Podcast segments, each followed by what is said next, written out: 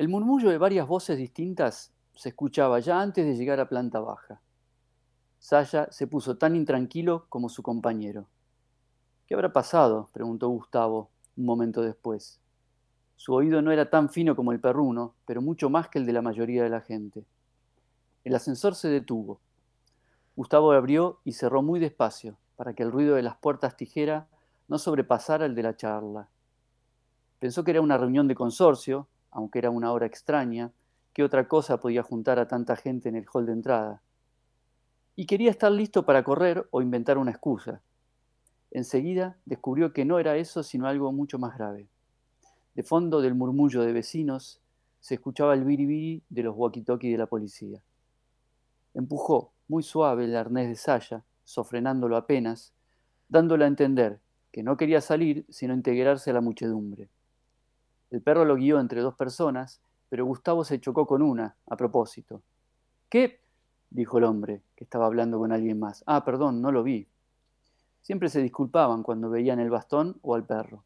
No importaba que el tropiezo hubiera sido culpa de él. Gustavo no reconoció la voz, aunque la verdad era que no conocía a casi nadie en el edificio. Sí, yo tampoco, dijo, y el otro no supo qué contestar. Y Gustavo se amonestó por impulsivo, así no conseguía información. Llenó rápido el silencio. Hay mucha gente acá, ¿no? ¿Pasó algo?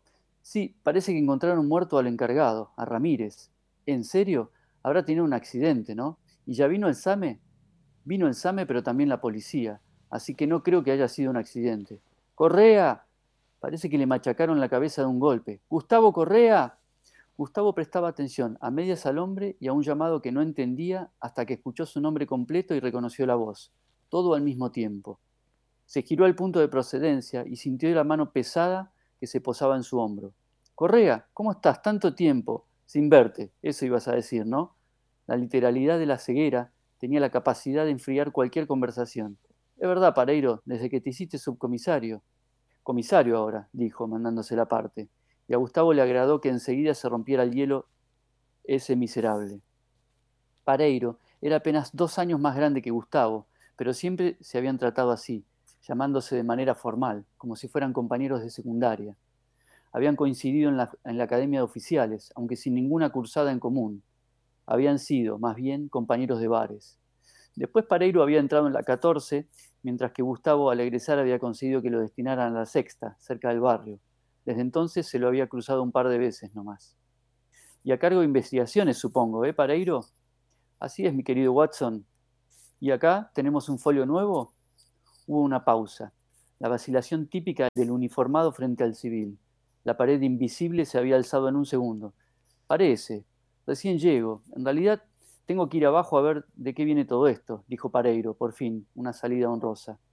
Bueno, no te entretengo más, Pareiro. El deber llama, dijo Gustavo y se fue, simulando ser tironeado por un perro que él mismo empujaba. No llegó a escuchar si el otro lo llamaba. Bajó los escalones de la entrada y caminó hasta la esquina, donde esperó el pitido del semáforo y el avance de su compañero para cruzar hasta la plaza que tenían enfrente.